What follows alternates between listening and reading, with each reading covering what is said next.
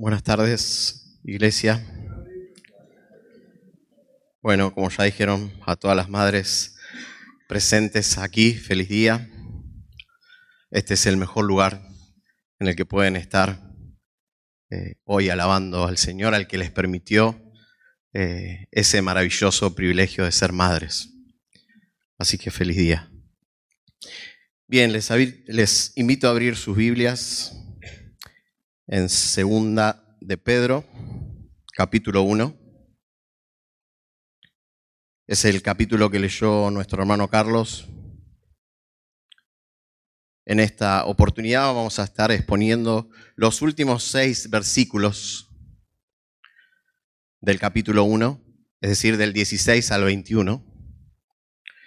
Y el título de este sermón es Dios me dijo versus escrito está.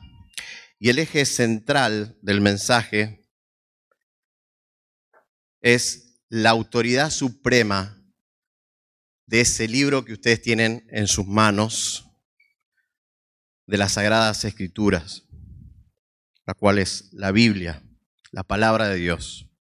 Y por tanto, si decimos creer en aquel que habló, que sopló las palabras que aquí están, entonces deberíamos someter todos nuestros sentimientos, nuestras emociones, nuestras experiencias, lo que hablamos, lo que nos hacen, cómo procedemos, absolutamente todo bajo el señorío y la autoridad de la palabra de Dios.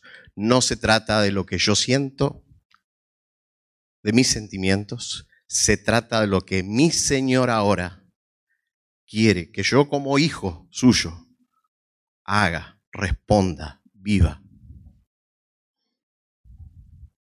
Porque si decimos que Jesucristo es nuestro Señor y Salvador, pero vivimos una vida lejos de la palabra de Dios, es como decir, o sea, nuestra vida muestra que sí, el Señor puede ser tu Salvador, pero yo soy el Señor, no Cristo. Y eso es una completa incoherencia. ¿Por qué? Porque Cristo cuando te llamó y te salvó, te llamó para vivir ahora para su gloria, para que dejes de ser el Señor de tu vida y para que ahora Él sea el Señor de tu vida y la manera en que ejerce el señorío es por medio de su palabra. Por medio de lo que escrito está en ella. Así que vamos a orar una vez más a buscar la guía del Señor. Padre, te damos gracias, Señor, por este día. Señor, bendícenos, bendice tu palabra, Bendice las madres aquí presentes, Señor. Padre, tú conoces los corazones, aplica tu palabra a tu iglesia, Señor. Prepara los corazones para recibir tu bendita palabra y, Señor, ayúdame a predicarla fielmente de una manera clara y sencilla a tu iglesia para que ella pueda decir amén. Porque te lo pedimos en el nombre de Cristo Jesús. Amén. Bien, antes de leer nuestro texto para hoy, veamos rápidamente en el capítulo 1 eh, lo que viene Pedro hablando antes de entrar de lleno a los versículos que nos competen hoy, que es del 16 al 21. Y Pedro, sabiendo que muy pronto va a partir a la presencia del Señor, quiere diligentemente recordarles a los hermanos algo que ya les enseñó una y mil veces, pero una vez más Él quiere recordárselos. También Él sabe que los hermanos ya lo saben, pero a pesar de eso, Él quiere volver a repetírselos para que ellos recuerden para cuando Él no esté. Versículo 12 dice, por tanto, siempre estaré listo para recordarles estas cosas, aunque ustedes ya la saben. Versículo 15. Además, yo procuraré con diligencia que en todo tiempo después de mi partida ustedes puedan recordar estas cosas. Ahora, ¿qué cosas? ¿A qué cosas se refiere Pedro? ¿Qué quiere que los hermanos recuerden? Bueno, por un lado, los anima a que ya habiendo sido eh, salvados por medio de Jesucristo, de haber recibido su Espíritu, de contar con hermosas, preciosas promesas, ahora ellos tenían una responsabilidad como creyentes y que en el poder del Espíritu de Dios, ellos ahora tenían que ser diligentes en su santificación. Dice el versículo 5, por esta razón, obrando con toda diligencia, ¿qué debían hacer? Bueno, debían añadir a la fe que habían recibido por medio de Cristo, esa fe que recibieron cuando fueron salvos, ahora ellos tenían la responsabilidad de añadir a su fe virtud, conocimiento, dominio propio, perseverancia, piedad, fraternidad y amor. Y les dice, si ustedes abundan, si ustedes abundan, buscan, se ocupan en añadir estas virtudes, van a crecer en madurez, van a crecer en conocimiento, van a crecer espiritualmente y van a estar firmes. Va a ser difícil que cualquier viento los voltee. Pero si carecen de estas virtudes, llevarán una vida como si se les hubiese apagado el switch, andarían a oscuras, a ciegas, donde no saben dónde ir, dónde están. Y peor, aún, dice, viviendo como si nunca hubiesen sido perdonados, como si eso lo hubiesen olvidado. Versículo 9. Porque el que, porque el que carece de estas virtudes es ciego o corto de vista, habiendo olvidado la purificación de sus pecados pasados. Y hermanos, eso es terrible. Porque ¿cuál es nuestro gozo? ¿Qué nos trae paz a nuestro corazón? saber que somos hijos de Dios, saber que fuimos salvos y que por tanto, ahora, como dice Romanos 8.1, ya no hay condenación para los que estamos en Cristo Jesús. Eso trae gozo al creyente. Eso es un consuelo que acaricia nuestra alma. Y Pedro les dice en versículo 10, Así que hermanos, sean cada vez más diligentes para hacer firme su llamado y elección de parte de Dios, porque mientras hagan estas cosas, nunca caerán. ¿Se dan cuenta? ¿Ven ahí la responsabilidad que tiene el creyente? Así como en la primera carta de Juan que estamos viendo, también en esta oportunidad había falsos maestros. Había hombres infiltrados en las iglesias a la cual Pedro estaba enviando su segunda carta y queriendo desautorizar al apóstol, diciendo que era todo un cuento su enseñanza, diciendo que Cristo no iba a volver. Eso es todo mentira. Era una fábula. Era una fábula. Ellos estaban negando la segunda venida. Y para implantar esa idea, ¿qué tenían que hacer? Desacreditar al apóstol. Y si ellos desacreditaban al apóstol, decían que era un mentiroso, que era un invento. ¿Qué pasaba con el mensaje? ¿Qué decían? Que el mensaje de la segunda venida era un invento de quién? Del apóstol. Entonces ellos querían desautorizar al apóstol diciendo que era mentira, que eran fábulas. Él inventaba eso, es mentira, no le crean, decían los falsos maestros. ¿Y por qué estaban tan interesados con este tema puntualmente estas personas? Porque si no hay segunda venida, ¿qué no hay? Juicio. Si no hay segunda venida, no hay juicio. Entonces ellos podían seguir viviendo sin hacer morir los deseos de la carne, sin someterse bajo la autoridad de la palabra, sin someterse bajo el señorío de la palabra de Dios. No había necesidad. Y Pedro, como un antídoto a estas falsas enseñanzas, va a decirles a la iglesia de aquel tiempo, pero hoy, ahora, a nosotros, por qué el creyente debe someter su vida a la autoridad de la palabra. ¿Por qué el creyente debe someter su vida a la autoridad de la palabra? Y según el texto, hay dos motivos fundamentales.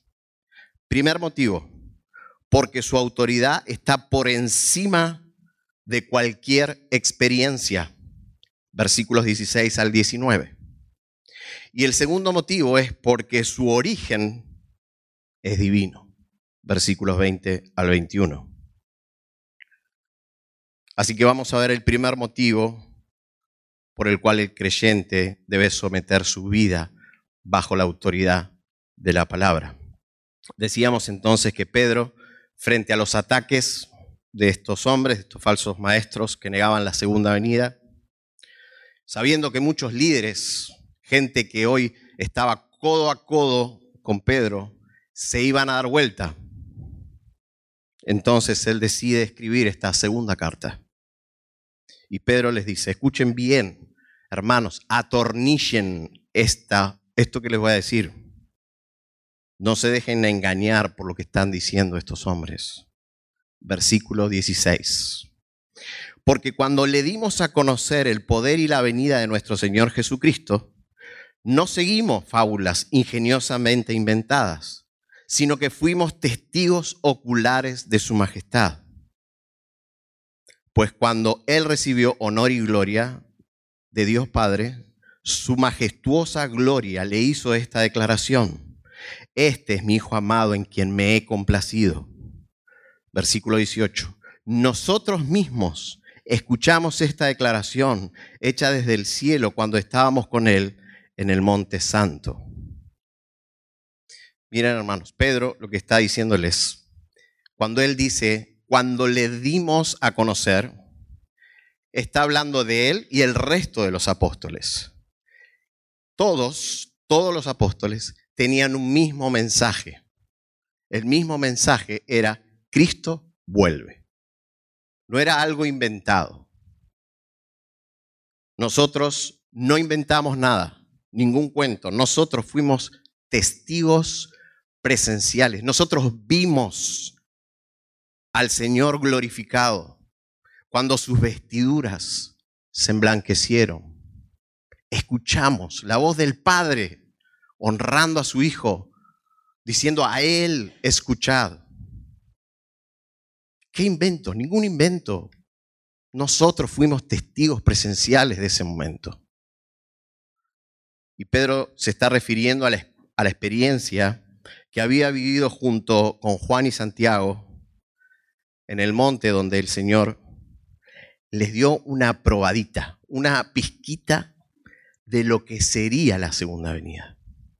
Les mostró un pedacito. Esto lo vemos al final del capítulo 16 y al comienzo del capítulo 17 de Mateo, donde el Señor hablándoles a sus discípulos les dice, Mateo 16, 27 al 28. El Señor les dice, porque el Hijo del Hombre ha de venir en gloria de su Padre con los ángeles, y entonces recompensará a cada uno según su conducta. Él vuelve, va a juzgar, va a haber juicio. Y sigue diciendo, en verdad les digo que hay algunos de los que están aquí que no probarán la muerte hasta que vean al Hijo del Hombre venir en su reino. Es decir, el Señor está hablando y les dice, algunos de los que están ahora escuchándome van a ser testigos de lo que yo estoy diciendo ahora. Y Mateo 17, del 1 al 7, ahí relata la experiencia. Seis días después, ¿de qué? De esto que dijo el Señor. Jesús tomó, Mateo 17, del 1 al 7, Jesús tomó con él a Pedro, a Santiago y a Juan su hermano, lo llevó aparte a un monte alto. Delante de ellos se transfiguró y su rostro resplandeció como el sol y sus vestiduras se volvieron blancas como la luz. En esto se les aparecieron Moisés y Elías hablando con él. Entonces Pedro dijo a Jesús, Señor, bueno es que estemos aquí. Si quieres, haré aquí tres enramadas, una para ti, otra para Moisés y otra para Elías. Pero mientras estaba aún hablando, una nube luminosa los cubrió y una voz salió de la nube diciendo, este es mi Hijo amado, en quien yo estoy complacido, óiganlo a él. Cuando los discípulos oyeron esto, cayeron sobre sus rostros y tuvieron gran temor. Entonces Jesús se les acercó y tocándolos les dijo, levántense, no teman. Pedro, en ese monte, sin duda, sin duda, vivió una de las experiencias más impactantes de su vida, sin duda. Esa experiencia puntual de Pedro fue real verdadera, valedera, genuina y necesaria. Es más, de hecho, recuerden que era un requisito fundamental en el primer siglo en el que un apóstol tenía que haber vivido, pasado todo su ministerio junto a él. Había que experimentar cada segundo de lo que significaba estar al lado del Rey de Reyes y Señor de Señores. Fíjense, el Señor les dijo a sus discípulos, Juan 15, 27, y ustedes también darán testimonio, porque han estado junto a mí desde el principio. Ellos tenían que experimentar todo. Era un requisito. ¿Por qué? Porque después ellos tenían que dar testimonio de lo vivido a la iglesia y tenía que ser de primera mano, justamente, para que nadie diga, esto es una fábula inventada. Cuando Pedro estaba buscando el reemplazante de Judas para ser conformado como un apóstol, dijo en Hechos capítulo 1, 21 al 22, por tanto es necesario que de los hombres que nos han acompañado todo el tiempo que el Señor Jesús vivió entre nosotros, comenzando desde el bautismo de Juan, hasta el día que de entre nosotros Jesús fue recibido arriba del cielo, uno sea constituido testigo con nosotros de su resurrección. Tenían que ser testigos, tenían que haber vivido al lado, junto al Señor. Lucas, al escribir su carta, dirigiéndola a su amigo Teófilo, le dice en Lucas capítulo 1, versículo 1 al 2 por cuanto muchos han tratado de poner en orden y escribir una historia de las cosas que entre nosotros son muy ciertas, tal como nos las dieron a conocer quienes, los que desde el principio fueron testigos oculares y ministros de la palabra. Así que Pedro como apóstol se le había concedido el privilegio de pasar por esa experiencia fabulosa. Lamentablemente hoy, en muchos lugares que se autodenominan evangélicos, ponen el foco en las emociones, en las experiencias, al hombre como el centro, y lo que es peor aún, fabrican conversiones basadas en emociones, pero donde el Evangelio no está presente. Hace pocos días oí un testimonio de la conversión de, un, de una joven ex participante de un programa muy conocido. Eh, Y la verdad que cuando la escuchaba, salió en todas las noticias cristianas, fulanita de tal se convirtió, se bautizó. Escuché su testimonio y realmente eh, lo lamentaba porque estaba basado todo lo que decía en experiencias. Me sentí, lo que me pasó fue tremendo, esa sensación, pero el Evangelio no estaba ahí. Puras emociones. Hermanos, todas las experiencias, por más genuinas, por más valederas, deben pasar por el filtro de la palabra de Dios, porque los hombres somos pecadores y tenemos algo que es el corazón, que es más engañoso que cualquier cosa. Miren cómo lo dice una traducción, Jeremías 17:9. El corazón humano es lo más engañoso que hay y extremadamente perverso. ¿Quién realmente sabe qué tan malo es? Bueno, Dios sabe, sí. Pero es tan engañoso nuestro corazón que si no lo anclamos a una autoridad que está por sobre todo, si no lo anclamos a la palabra de Dios, nuestros sentimientos y emociones, eso nos puede llevar a jugar una mala pasada, hermanos. Y percibir como esas cosas tan reales, que pueden ser reales, pero podemos llegar a percibirlas como que vienen de parte de Dios. Y eso nos puede llevar a jugar una mala pasada. Y puede llevarnos a tomar decisiones que luego vamos a tener que lamentar.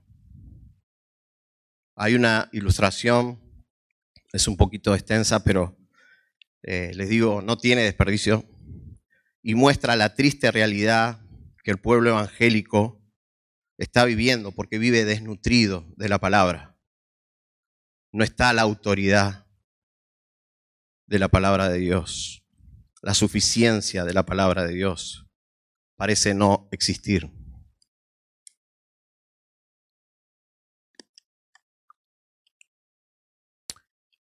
Hace unos años atrás muere en una ciudad el pastor que por muchos años había estado en una iglesia en la que se promovía todo este tipo de falso evangelio basado en las emociones, experiencias sobrenaturales y prosperidad. En toda la ciudad no había un pastor que pudiera hacerse cargo de la congregación, hasta que uno de los miembros alertó a los demás hermanos que había llegado un matrimonio misionero del interior para plantar la primera iglesia reformada de la ciudad fueron a buscarlo y le propusieron hacerse cargo de la iglesia. Luego de orar, pedir consejo y buscar el rostro del Señor, finalmente el misionero aceptó la responsabilidad de pastorear la iglesia. En su primera semana anunció a los miembros que la congregación los días martes, él estaría disponible para las consultas de consejería. Había llegado ese día y de camino a la iglesia, faltando casi una cuadra para llegar, vi una larga cola que lo estaba esperando. Sabiendo que era imposible atender ese día todas las consultas, decidió solo atender a los primeros cuatro de esa larga fila y despedir cordialmente al resto para el siguiente martes. Su primera consejería fue un joven que decía tener apenas un año, apenas un año de convertido él estaba un tanto enfadado con el nuevo pastor misionero, al punto que el pastor le preguntó a qué se debía su enojo. Y él le respondió, mire pastor, le voy a ser totalmente sincero, no voy a dar vueltas. No es la voluntad de Dios que usted haya aceptado pastorear nuestra iglesia. El pastor, sorprendido por sus dichos, le preguntó el motivo por el cual afirmaba tal cosa y le dijo, Dios me dijo que yo sería quien reemplazaría al difunto pastor anterior. El misionero lo miró con ternura al joven y lo invitó a abrir su Biblia en 1 Timoteo 3:6, donde están los requisitos de Dios para el hombre que desea aspirar al cargo de pastor. lo leyó y le dijo, escrito está, no debe ser un recién convertido, no sea que se envanezca y caiga en la condenación en la que cayó el diablo. El joven se levantó enfadado, asegurando que no volvería y que buscaría otra iglesia donde congregarse. Luego entró una joven, piadosa, de buen testimonio, que parecía amar al Señor y le dijo al pastor misionero que estaba feliz porque pronto se casaría, se pondría de novio, de novia con una joven, con un joven que había conocido hace poco, solo que estaba un tanto preocupada ella porque él no quería saber nada con congregarse. Pero antes de dejarlo hablar al pastor, ella se adelantó y le dijo, pastor, quiero que sepa algo. Dios me dijo que era Él con quien yo me debo casar para que finalmente Él se acerque a Dios. El pastor la miró con ternura y la invitó a abrir su Biblia en 2 de Corintios, capítulo 6, versículos 14 y 15, y se lo leyó diciendo, escrito está, no estén unidos en yugo desigual con los incrédulos, pues qué asociación tiene la justicia y la iniquidad, o qué comunión la luz con las tinieblas, o qué armonía tiene Cristo con Satanás, o qué tiene en común un creyente con un incrédulo. La joven escuchaba atentamente al pastor. Luego se levantó, se puso triste, lo abrazó al pastor, pidió perdón a Dios y le agradeció porque ahora tenía la convicción de que estaba fuera de la voluntad de Dios con esa relación que había iniciado.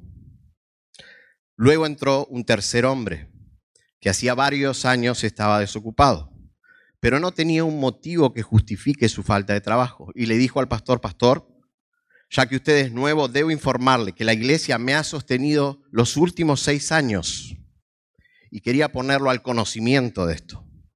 El pastor le preguntó cuál era el motivo por el cual no podía trabajar. Y el hombre le respondió, hace seis años perdí mi trabajo. Al día siguiente tuve una revelación en sueño donde Dios me dijo, serví en todo cuanto puedas en la iglesia y el resto te será añadido.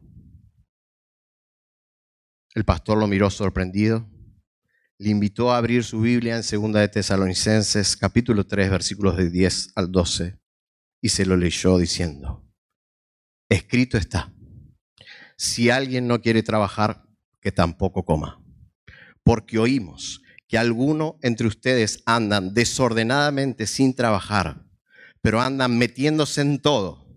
A tales personas les ordenamos y exhortamos en el Señor Jesucristo que trabajando diligentemente coman su propio pan. El hombre se levantó, se fue enojado, entendiendo que se había acabado el juego. Y por último, entró un cuarto hombre, un hombre que hacía años iba y venía, no se comprometía. Pocas veces se lo encontraba un domingo en la iglesia para escuchar el mensaje, pero eso sí, nunca faltaban las reuniones semanales de liberación que hacía el anterior pastor. Entonces el pastor misionero le preguntó en qué podía ayudarlo. Y el hombre le contestó, pastor, durante los últimos tres años he venido aquí para que me hagan liberación de demonios, pero aún no he podido dejar de emborracharme, tener relaciones inmorales con otras mujeres, aparte de mi esposa. Pero antes que usted hable, pastor, quiero decirle que por fin Dios me reveló los nombres de los espíritus que tiene que echar fuera. Dios me dijo, esta vez cuando vayas a la iglesia, pedí que te echen fuera el espíritu de borrachera y el espíritu de adulterio. El pastor asombrado inclinó su rostro, oró por él, abrió su Biblia, lo llevó a 1 Corintios 15, del 1 al 8. Comenzó a predicarle el Evangelio. Luego le explicó quién era el siervo de Isaías 53 y el hombre, ya quebrantado, irrumpió en llanto y agarrándose la cabeza, interrumpió al pastor y le dijo, ¿por qué me está haciendo todo esto? Me está denigrando, me siento una basura. Yo solo le pedí que me liberara. El pastor volvió a tomar su Biblia y leyó Juan 8:36, diciéndole, Hijo mío, escrito está, el que el Hijo hace libres es realmente libre. Hermanos, lamentablemente, de este tipo de iglesias, basadas en experiencias, en emociones, afirmando oír voces, afirmando tener experiencias sobrenaturales, hacen que la gente se vaya al infierno, porque el Evangelio no está. Ya no tenemos manifestaciones, ni visibles ni audibles de Dios. Eso fue con los apóstoles. Ellos necesariamente tenían que pasar por la experiencia. Era un requisito. Tenían que ser testigos de primera mano para escribir este libro.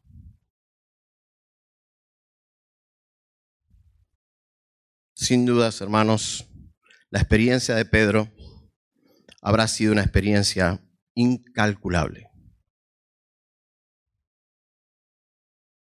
Y a decir verdad, ¿cuántos de nosotros pensamos por algún momento o nos dijimos a nosotros mismos, claro, ¿cómo no iban a creer?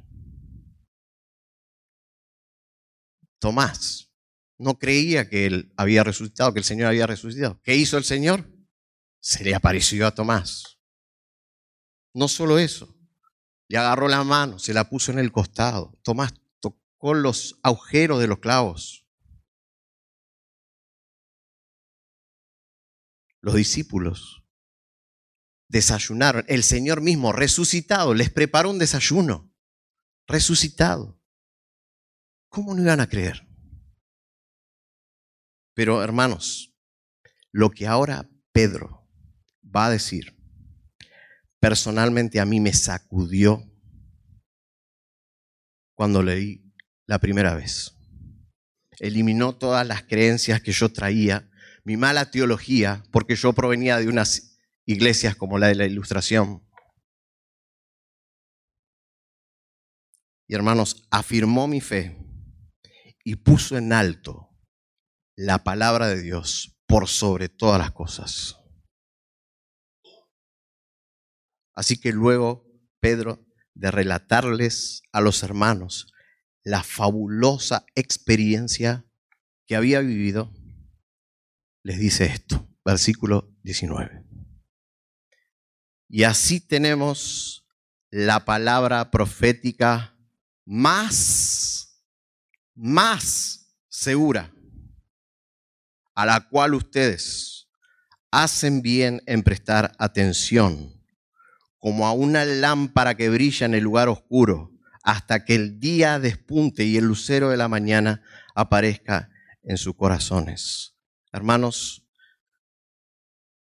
creo que pudieron entender lo que el Señor acaba de decir. Ninguna experiencia. Pedro les decía, escucharon mi experiencia, pero ahora yo les digo, ni siquiera la experiencia que yo tuve es más segura que lo que está escrito acá. No hay experiencia, por verídica que sea, más segura, más confiable que lo que está escrito acá. Por lo tanto, nosotros tenemos que someter todo a la palabra de Dios. Nosotros no estamos en desventaja con relación a Tomás. Tomás no tenía toda la revelación, nosotros sí. Nosotros tenemos todo el consejo. No estamos en desventaja con aquellos hombres, con los discípulos que estuvieron en la barca, que se armó la tormenta y el Señor se levantó y paró la tormenta en un segundo. No estamos en desventaja. Tampoco estamos en desventaja de aquel pueblo judío que pasaron caminando, el Señor les abrió el mar rojo y pasaron caminando. Hermanos, no estamos en desventaja. ¿Cómo estamos?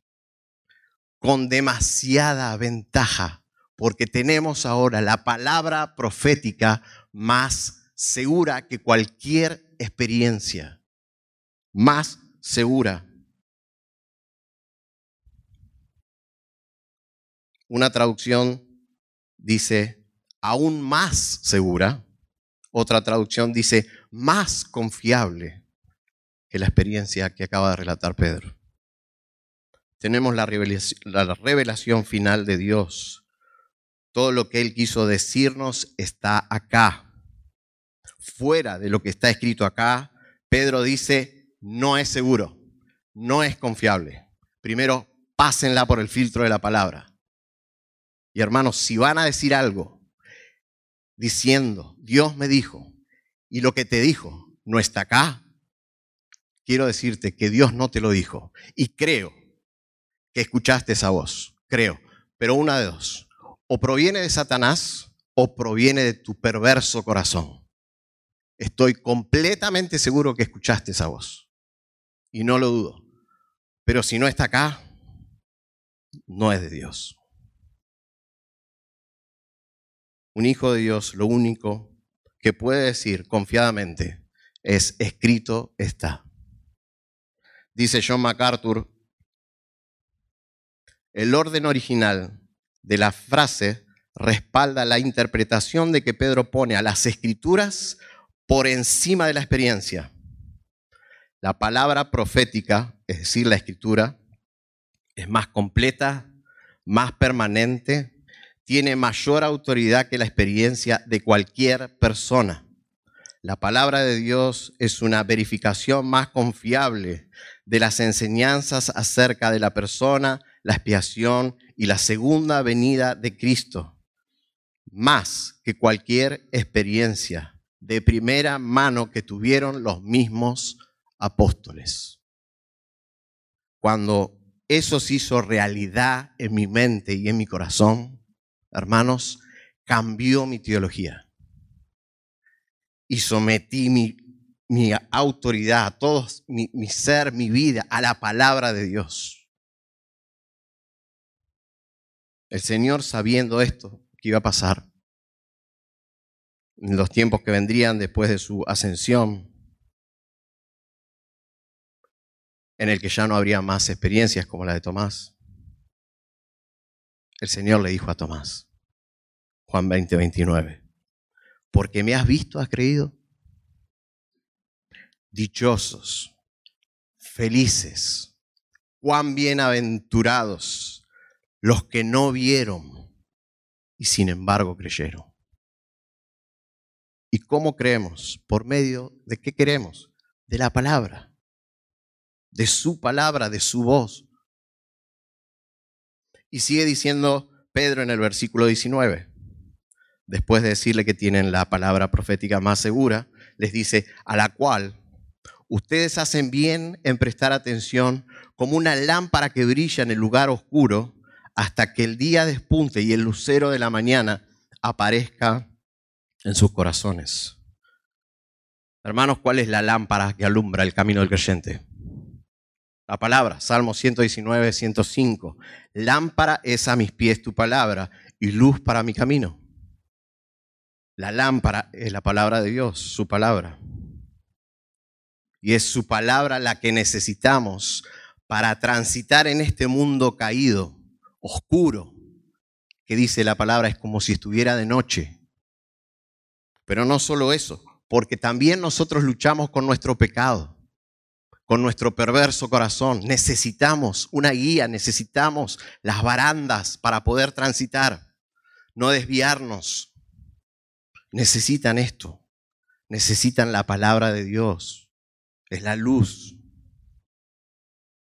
Pero Pedro nos dice que esto no será siempre así. Él nos dice, ¿hasta cuándo vamos a necesitar este libro? Es la Biblia. Y dice, hasta que el día despunte y el lucero de la mañana aparezca en sus corazones. ¿quién es el lucero de la mañana? Apocalipsis 22, 16. El Señor diciendo, yo soy la raíz y la descendencia de David, el lucero resplandeciente de la mañana, hasta que aparezca Cristo, hasta su segunda venida. Y gloria a Dios. Viene el día en el cual le veremos cara a cara.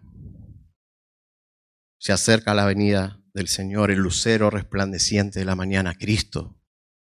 Ya no habrá falta de Biblia, que es la lámpara que necesitamos ahora en este transitar, porque llegará el día en que Cristo vuelva y cuando eso suceda ya podremos apagar nuestra lámpara. ¿Por qué? Porque Él mismo será quien nos iluminará. Apocalipsis 22, 4 y 5. Ellos verán su rostro y su nombre estará en sus frentes ya no habrá más noche y no tendrán necesidad de luz de lámpara ni de luz de sol, porque el Señor Dios los iluminará y reinarán por los siglos de los siglos. Así que hermanos, el primer motivo por el que todo creyente debe someter su vida sus pensamientos, sus experiencias, es porque tenemos la palabra profética más segura. Segundo motivo, porque su origen es divino. Ahora Pedro va a decirles a la iglesia de dónde proviene tan excelsa autoridad. Versículo 20. Pero ante todo sepan esto, que ninguna profecía de la escritura es asunto de interpretación personal, pues ninguna profecía fue dada jamás por un acto de voluntad humana, sino que hombres inspirados por Dios, por el Espíritu Santo, hablaron de parte de Dios. Pedro les dice que toda la escritura, el Antiguo Testamento como el Nuevo Testamento, que se estaba escribiendo en ese momento, pero que ellos eran conscientes que lo que estaban hablando no provenía de su interpretación personal, sino que ellos mismos estaban siendo inspirados por Dios y que finalmente quedaría escrito y hoy está acá. Fíjense lo que Pablo le dice a los Corintios, 1 Corintios 14, 37. Si alguien piensa, piensa que es un profeta o espiritual, reconozca que lo que les escribo es mandamiento de Dios. Pero les está diciendo, lo que yo les estoy escribiendo no, no, no, no proviene de mí, es palabra de Dios. A Timoteo le dice, 2 Timoteo 3:16, Timoteo, toda la escritura, toda, es inspirada por Dios a los tesalonicenses. Primera de Tesalonicenses, capítulo 2, versículo 13. Pablo también les dice, por eso también nosotros sin cesar damos gracias a Dios de que cuando recibieron la palabra de Dios que oyeron de nosotros, la aceptaron no como palabra de hombres, sino como lo que realmente es la palabra de Dios. ¿Se dan cuenta? Ellos sabían que lo que estaban hablando, lo que estaban escribiendo, era inspirado por Dios. El punto de Pedro no se relaciona tanto con la manera en que ahora nosotros podemos interpretar un pasaje. No, está hablando del origen, de la fuente original. Las escrituras no son de origen humano, ni tampoco del resultado, la voluntad humana, el esfuerzo humano. De hecho, los profetas, algunas veces cuando escribían, ni siquiera entendían lo que estaban escribiendo. Ni siquiera sabían. Primera de Pedro 1.10 al 12. Acerca de esta salvación, los profetas que profetizaron de la gracia venidera, a ustedes, diligentemente inquirieron y averiguaron. Es decir, querían averiguar de qué, estaban, qué estaban escribiendo. Procurando saber qué persona o tiempo indicaba el Espíritu de Cristo dentro de ellos al predecir los sufrimientos de Cristo y las glorias que seguirían. A veces ni ellos entendían. Lo que Pedro dice en estos versículos es que la escritura no es humana. Por lo tanto, su autoridad es sublime porque proviene de Dios. Ninguna profecía fue dada jamás por un acto de voluntad humana, sino que hombres inspirados por el Espíritu Santo hablaron de parte de Dios. La experiencia de Pedro, el mensaje que él enseñaba acerca de la segunda venida de Cristo, ¿saben qué hacía? Confirmaba lo que la escritura decía. La experiencia de Pedro confirmaba lo que la escritura en el Antiguo Testamento decía. El Antiguo Testamento profetizó la segunda venida de Cristo. Daniel, capítulo 7, versículos 13 al 14. Y en las nubes del cielo venía uno como un hijo de hombre que se dirigió al anciano de Dios y fue presentado ante él y le fue dado dominio, gloria y reino para que todos los pueblos, naciones, lenguas les sirvan. Su dominio es un dominio eterno que nunca pasará, su reino que no será destruido jamás. Por lo tanto, el segundo motivo por la que debemos someter toda nuestra vida es que su origen no proviene de los hombres. Su autoridad proviene de la misma palabra de Dios. El origen es divino. Ninguna fábula, ningún cuento proviene de Dios. Y si proviene su autoridad de Dios, la palabra también es inerrante. No tiene errores. Y si su autoridad proviene de Dios, la palabra es infalible no puede fallar jamás. Y si proviene la autoridad de Dios, la palabra es suficiente. Tenemos todo lo que necesitamos para la salvación, lo que concierne con nuestra vida, nuestra piedad. Todo es suficiente. No podemos agregarle ni quitarle nada. Tenemos todo escrito. Ya está. Dios cerró su boca cerró el canon. Todo lo que tenía que decirnos está acá. Pero también allí dejó reveladas preciosas y maravillosas promesas, la cual debemos aferrarnos hasta que el Señor venga o partamos a su presencia. Así que hermanos, cuando Dios te diga a alguien, Dios me dijo, si lo que Dios te dijo no está acá, entonces Dios no te lo dijo. Pero si escuchaste esa voz de Dios, o es de tu propio corazón o es del enemigo. ¿Cómo estás viviendo tu vida a la luz de la palabra? ¿Qué aspectos de tu vida hoy no están bajo el señorío de la palabra de Dios, sino que están bajo tu señorío.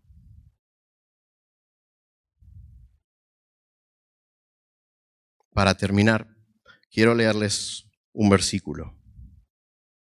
Isaías 66, Pero a este miraré, al que es humilde y contrito de espíritu, que tiembla ante mi palabra, que tiembla ante mi palabra.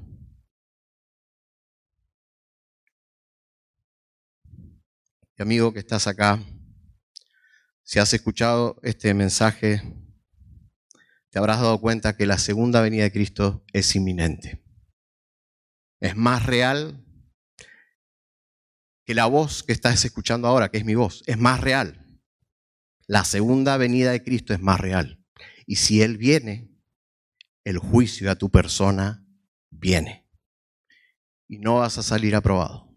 Te garantizo que no serás inocente. Tu pecado te llevará a la condenación eterna. Pero hoy hay buenas noticias.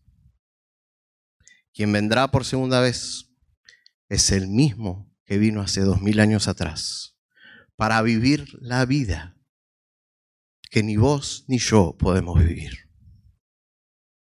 Porque somos pecadores.